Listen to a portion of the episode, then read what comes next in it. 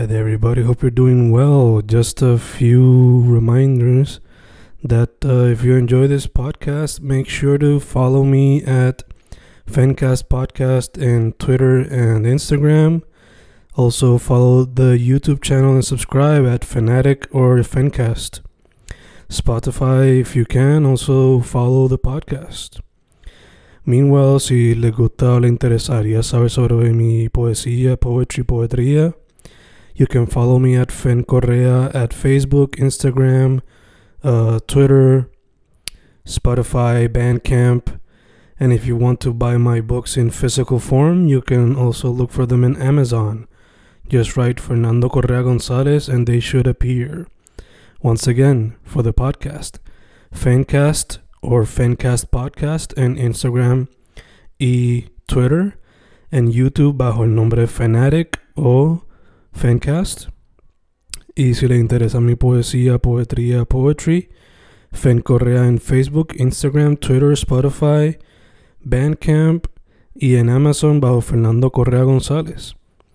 With all that being said, enjoy the interview. Thank you. Y grabando, grabando, Fencast grabando. Otro episodio en tiempos de cuarentena. Otro episodio en vía telefónica. Hoy estoy con un artista que concordamos para esta entrevista. Nos conocimos a través de Instagram. Él es producer. Se hace pasar por el nombre Maña on the Beat o Mana on the Beat, dependiendo cómo lo escriban. Brother, ¿cómo estás? Todo bien, todo bien. Es Maña, Maña Sounds. Maña on the Beat también. Lo que pasa es porque el, empecé con el Maña on the Beat, pero era demasiado largo y cuando se lo decía a la gente, pues buscando la forma de cortarlo, pues se me ocurrió el sound y ahí lo cambié a Maña Sound. Pero sí, lo que pasa es que el Instagram no te deja poner la ñ, pues yo entiendo que mucha gente me conoce como Maña Sound, pero el que me conoce en persona sabe que es Maña. Perfect, perfect. Y eso viene, asumo, de tu apellido o algo así, ¿no? No, si supiera que eso fue buscando buscando nombre de producers, que de, de verdad que para mí eso es lo más difícil de tú ser un producer, es buscar tu nombre. Si no tienes tu nombre, ya tú tienes la mitad del camino hecho. Yeah. Y, y buscando y buscando, como que encontraba muchos, pero era como que sonaban charros o parecidos a otros. Y pues mi abuelo siempre tenía el dicho de no es la fuerza, es la maña. Y pues me inspiré por eso y dije, ah, pues este es el perfecto para mí porque es como para mí la música lo que representa la fuerza es el tú saber tocar instrumentos, el saber teoría. Y al yo no saber nada de eso pues lo que me queda es aprender las mañas de cómo usar los programas, el Fruity Loop y así es que yo hago pistas, yo no sé ni teoría musical ni nada. Yo es porque aprendí a bregar con el Fruity Loop Nice, nice. Sí, que entonces vas aprendiendo por sonido, entonces, por oído. Sí. Y por par de trucos que uno puede hacer en el Fruity Loop para no salirse de todo. Obligado, obligado. Me encanta que, a pesar de que no es como que un nombre de la familia o algo así, como quiera se conecta a la familia. Sí. Me gusta, me gusta. que en mi familia son así, de muchos refranes, mucho. Que tenía que ser algo así mi nombre, de verdad. Nice, nice, nice. Eh, mano, ya que estamos en el tema, eh, ¿por qué la música entonces? ¿Y por qué la producción como tal? Pues te soy bien sincero, este tengo unos vecinos que son músicos. Desde que yo soy chiquito son músicos, entonces la mamá de ellos era quien me cuidaba a mí cuando pequeño, porque todo el mundo en casa trabajaba y a lo que me llegaban del trabajo, pues mi vecina me cuidaba. Y pues ellos mismos fueron los que me enseñaron con el Fruity Loop y todo, ya hacían todo con Fruity Loop. ¿Y qué pasa? Yo me mudo de, de donde yo vivía pues como ya no podía hacer música con ellos, qué sé yo, ellos fueron un día y me instalaron el programa en mi casa, en mi computadora, tenía una torre bien vieja de mi papá. Y pues lo instalan ahí, por ahí yo empiezo, pero sin saber nada. Ellos lo que me enseñaron fue a hacer el dembow de reggaetón y el de hip hop. Y después de eso fue ya cuando tú eras chamaco, como queda más o menos. Sí, sí, mano, super chamaco. Yo estaba como en sexto grado, yo no sé cuántos años no tenía, más o menos, como 12, 13, por ahí. Wow. el primer Fruity Loop que yo tuve fue el 4 y van por el 20. Sí, sí, que ha llovido mucho. Sí, sí. Entonces... Pero la realidad es que no no no fue tan en serio, ¿sabes? Fue como que yo hacía eso por divertirme, por, porque ellos lo hacían y qué sé yo. Nunca, como que al principio no le veía como, como, ¿sabes? Como que algo que me fuera a dedicar. Porque yo pensaba que necesitaba saber, ¿sabes? Que necesitaba ser músico como ellos, porque ellos dos sí eran músicos, tocaban guitarra, sabían teoría y qué sé yo. Pero yo pensaba que necesitaba tener eso para yo poder ser un producer. So, yo lo tenía porque a mí nunca me ha gustado mucho jugar PlayStation y nada de eso. So, yo lo tenía como, pues eso era como mi, mi jugar PlayStation para mí, hacer pista. Sí, sí, que será tu hobby. Exacto. Fue mi hobby hasta que, te puedo decir, los otros días, prácticamente, que mi esposa me, siempre me decía como que como que esto puede ser más que un hobby, tú sabes, como que, ¿sabes? Como que se daba cuenta que yo le metía que yo no estaba haciendo porquería ni nada. Que ella se quedaba como que si tú haces cosas que se parecen a lo que suena en la radio y a lo que ves por ahí, porque tú no, como que no tratas. Y como que poco a poco por ahí, conozco también varias personas que tienen estudios y eso, que también ahí tuve esa ventaja. Oh, que se me hizo más fácil en cuestión de, porque ya tenía varias personas en la industria que no es lo mismo tú empezar de cero, no conocer a nadie, no tener a quien venderle la pista. Que nada, pues se me hizo un poquito más fácil en ese aspecto. Sí, sí, te entiendo, entiendo. Entonces... Pero nunca, nunca me ha pasado por la mente ni cantar ni nada de eso, porque la que a mí lo único que me gusta es bregar con la música. Yo he tratado de escribir canciones y eso, no, como que no me, no me sale eso. Ok, ¿nunca has considerado algún otro medio artístico como, que sea fotografía o video o algo así? No, mano. Yo estoy como que cogiéndolo poco a poco. Ya estoy dominando lo de la música. Cuando ya yo sienta que llego a un nivel con la producción de música, pues ahí me pongo a ponerme por otra cosa, porque yo como que no soy muy multitasking. Yo conozco gente que escriben, cantan, se graban ellos mismos, se mezclan, ¿tú me entiendes? Tienen todas esas habilidades a la vez. Yo entiendo que tengo que ir poco a poco. Cuando ya domine la producción, pues me pongo a, a, a grabar, me pongo a escribir, ¿tú me entiendes? voy a coger otra, porque no, no, ¿sabes? No, no me quiero quedar nada más que haciendo música. Pero tampoco tengo prisa por, por, por otra cosa, ¿tú sabes? Estoy cuando haga lo mío en esto, pues me pongo para otra cosa. Sí, sí, que poco a poco. Y, y yo, en verdad, ahora mismo no siento que tenga prisa, tú sabes. No tengo este este desespero de que tengo que, ¿sabes? Como que tengo que explotar este año, y, ¿sabes? Es como que, pues, yo estoy seguro de lo que yo voy a, estoy trayendo sé que poco a poco me van a estar dando y así va a seguir hasta que explote. Gacho, gacho. Entonces, para la gente que no sepa, eh, los sonidos que tú exploras, ¿bajo qué categoría tú los pondrías? En verdad, bien electrónico. Casi todo lo que yo hago es súper electrónico. Yo casi todo lo hago con, con sintetizadores uso uno que otro PSP que simule instrumentos, pero me gusta, no no que suene robótico, pero que, que tenga mucho sintetizador, que tenga mucho arpegio. Este, casi todas mis pistas son hechas con con chords, que no es como que yo estoy jugando nada más que con, con hacer melodía entiendo que eso es lo que me, me diferencia.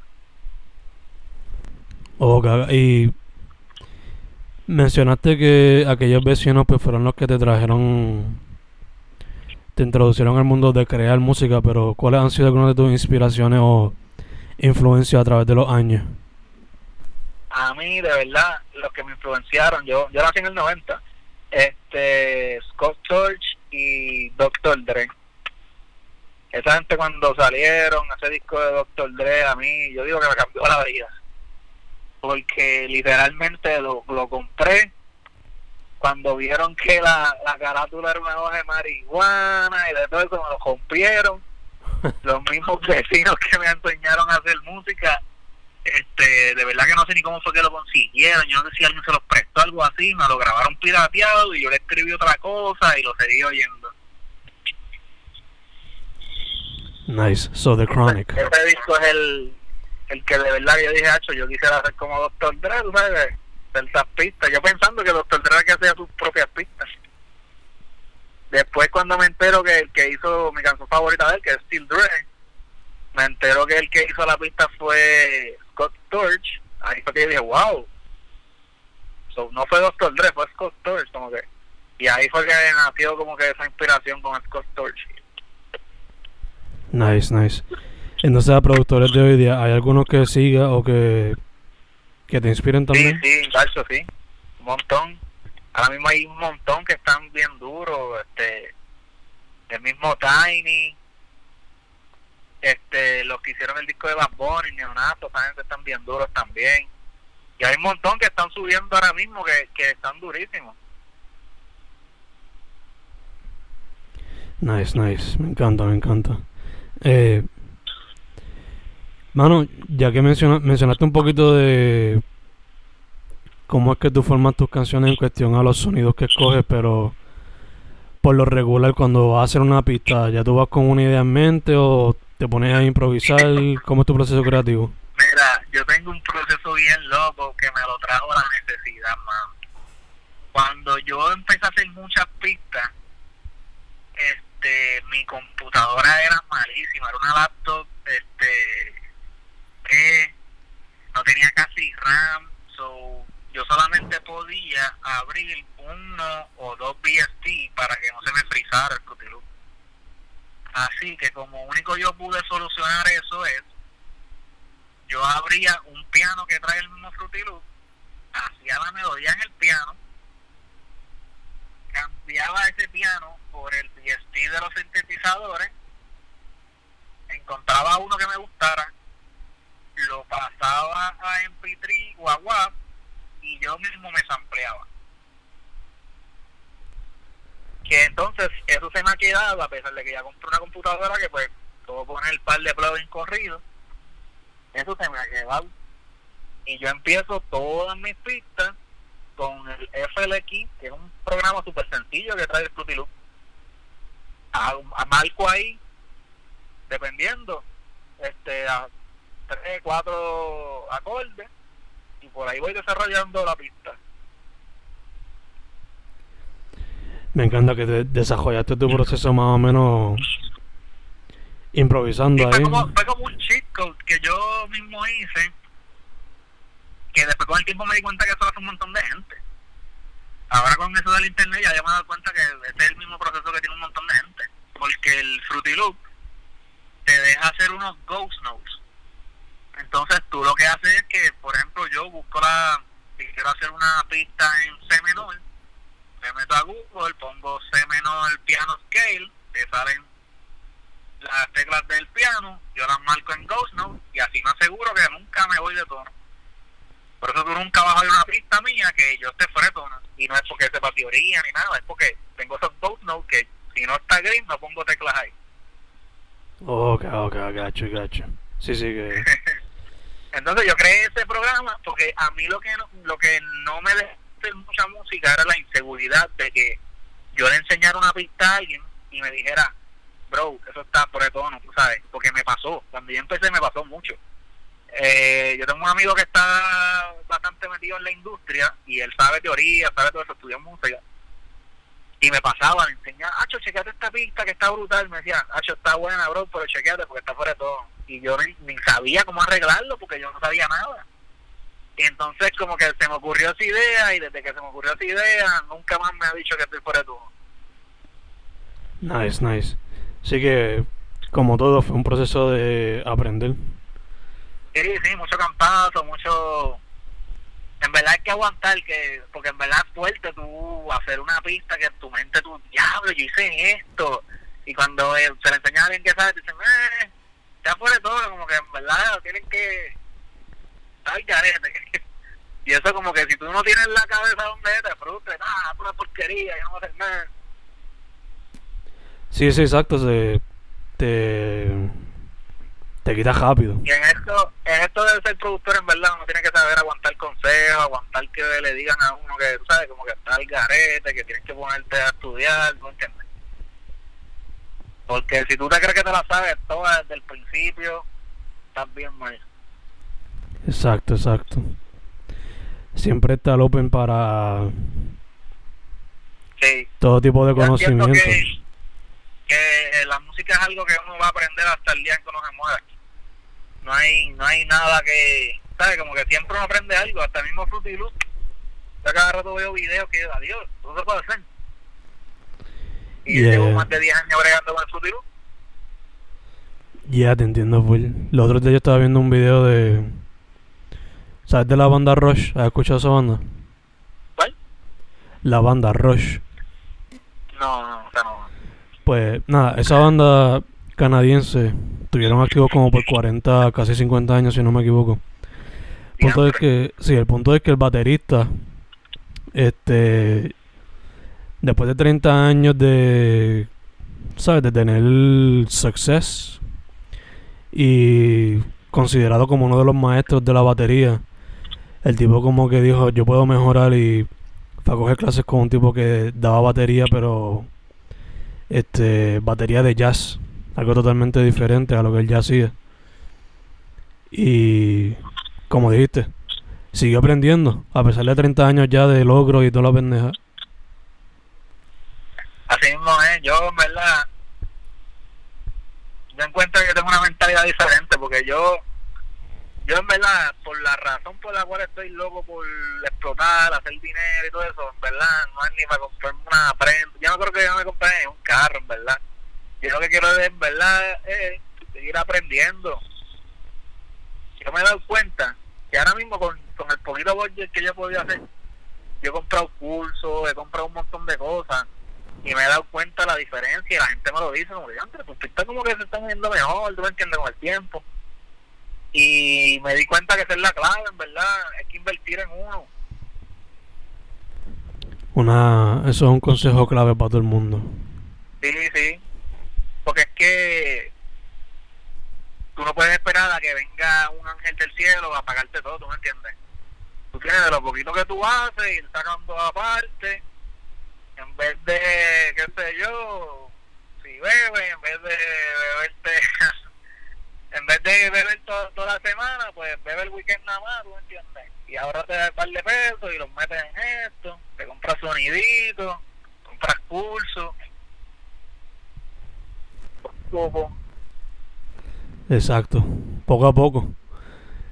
Invirtiendo en uno, practicando mucho y poco a poco se darán los resultados. Porque es que yo he oído mucha gente que están como en un viaje, como que pues yo estoy metiéndole, pero cuando me filmen y me pongan esto, me pongan la otra, ahí es que yo me voy a poner duro. Es como que mejor búscatelo tú y te ahorras que te filmen para eso. Exacto, exacto. No, y que también quizás estarás más ready mentalmente y sabrás el valor tuyo cuando tengas que, si te ofrecen dicho contrato. Sí, ese es el problema. Que yo digo que ahora mismo, como está la industria, si tú te fijas, la, la, las casas disqueras lo que están buscando gente que está hecha ya. Yo no recuerdo cuál fue el último artista que hicieron desde cero. Ya están buscando artistas así o artistas que quizás sean muy... Y que sean Eh. independientes, tengan sus followers, no tengan contrato con nadie. ah, ¿Cómo va a ser tú que no estás filmado? Bueno, yo te filmo ya. Así es que filma casi todo el mundo ahora. Exacto. O El mismo Bad Bunny cuando lo filmaron ya lo hacía party. Sí, sí, si no, los buscan bien jovencitos, bien chamaquitos, que le ponen la paca y rápido, Sí. rápido caen. Yo creo que lo- los únicos de esta generación así que que lo hizo así como que de, de bien rápido, yo creo que fue Brian Myers y fue porque era bien chamaquito. Pero tiene... todos los demás han tenido que joderse. Sí, sí. Brian Myers no tenía ni 20, ¿verdad? Cuando firmó. Yo creo que no estaba ni fuera de la high school, muchacho. Diablo. Fue bien chamaquito. Sí, sí, que lo majaron rápido. Eh, ya que estamos hablando un poquito de la industria, eh, según lo que tuve en las redes y lo que has podido ver antes de la cuarentena en, en eventos, sea party o show, ¿cómo tú ves la escena de la música ahora mismo en Puerto Rico? Específicamente la independiente. Ahora mismo, yo encuentro que, que esto ha afectado mucho porque esos chinchorritos que eran los únicos que le daban espacio, obviamente están cerrados. No tienen el pool que tienen esta gente para hacer un concierto virtual, ¿tú me entiendes?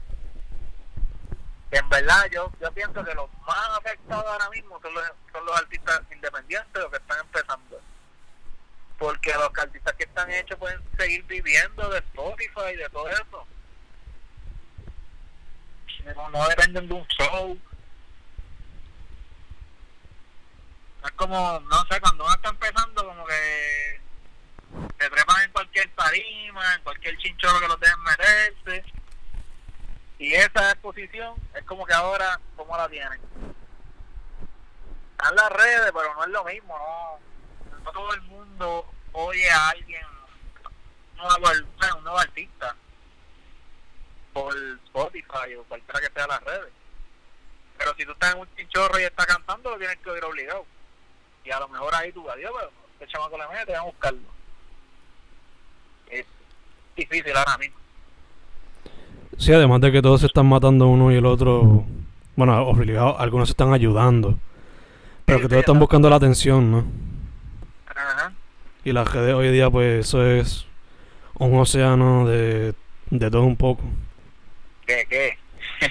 Por no, te lo- por no usar otra palabra. Ey. Chach.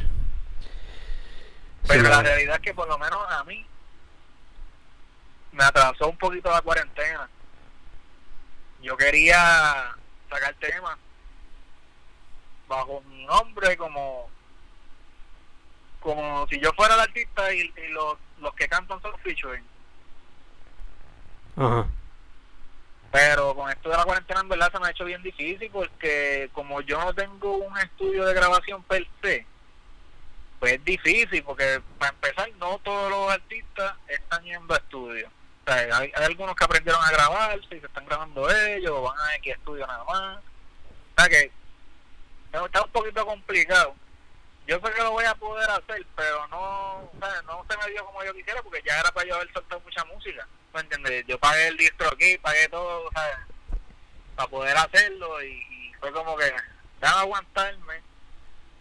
Pero tengo en planes tratar de sacar mi, mi primer single antes que se acabe el año. Nice, nice. Sí, que por lo menos soltar algo antes. Sí, sí, alguito, aunque sea un freestyle.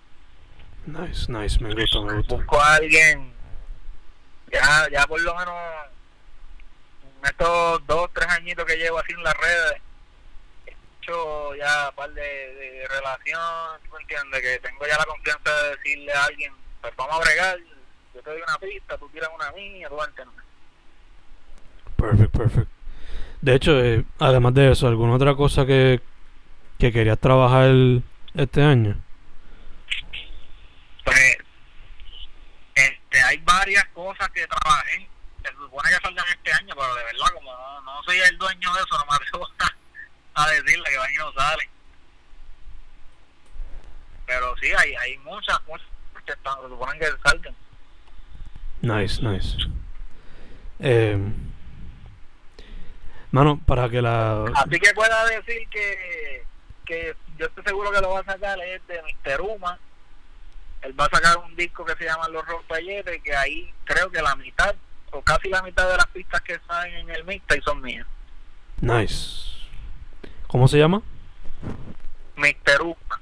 Si, lo ha, si no ha de esto, búscalo en Spotify. Quedé bien cabrón.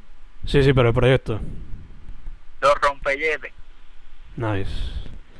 Así que Charota Umajeje, como él tiene en Twitter. Sí, sí.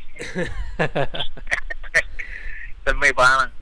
Eh, mete mano, mete mano. Este, Y te pregunto, mano, para que la gente sepa, eh, ¿dónde te consiguen? eh, ahora mismo Instagram y Twitter es el mismo. Mana Sounds. Como de sonido. Perfect, perfect. Entonces, sería sound como sonido pelado, ¿verdad? No tiene Z ni S al final, ¿verdad? Sí, tiene Z, tiene Z al final. Porque el que es con S ya me lo, lo cogieron. Ok, ok, perfect, perfect. Pero ajá, como, como sonido, pero con Z al final. Sounds. Perfect. Pues, mano, antes de cejar, hay que hacer una pregunta que sea más light, más fun. Puede ser difícil, pero es definitivamente mucho más light y fun que las anteriores. Eh, imagínate que estás en una isla desierta y que solamente te llevaste tres discos para entretenerte. Wow. ¿Cuáles, son esos tres discos? Pues de una, 2001 de Dr. Dre, que fue el disco que te hablé. Es que está Bill Dre y todos esos palos de él. Te diría de Puerto Rico, definitivamente de Tegon, ¿verdad? Ese disco se puede ir completo. Y. ¿Cuál de Tego? El, el Uf, más duro que tiene. uf. Y tercero, Ilmatic de Nas, que ese disco también completo está bien duro. Nice. Super nice. Me encantan las selecciones. Chach. Soy muy noventoso, yo lo sé. No importa, son tres selecciones súper excelentes, confía. Sí, son clásicos, son clásicos. Exacto, exacto, exacto, exacto. Eh, mano, otra vez, la gente te consigue bajo qué nombre, en qué redes sociales. Instagram y Twitter, Mana Sounds con Z al final. Perfect, perfect. Y se puede esperar un sencillo para fin de año, si todo lo permite. Sí, estoy trabajando para sacar algo. Aunque sea poner a un pan a hacer un freestyle o algo. Nice, nice. Pero el año que viene sí pueden esperar muchas cosas de mí porque de verdad que no pienso pagar. Como debería ser, como debería ser. Mano, primero que todo, gracias por por haber dicho que sí para la entrevista, por haber coordinado. Eh, segundo, mascarillas, hand sanitizer, distanciamiento, tú sabes cómo es. Sí, por favor. Que estar saludable para ver si salimos de esta pendeja. que, que a ver si el 2021 podemos hacer lo que no hicimos en el 2020. Exacto. Y tercero, mano, para adelante. Para adelante, para adelante. Que de esto salimos pronto, hopefully. Obligado. Su nombre es Maña Sounds. Lo consiguen bajo Mana Sounds en Instagram y Twitter. Mano, otra vez, muchas gracias. Estamos set. Gracias a ti.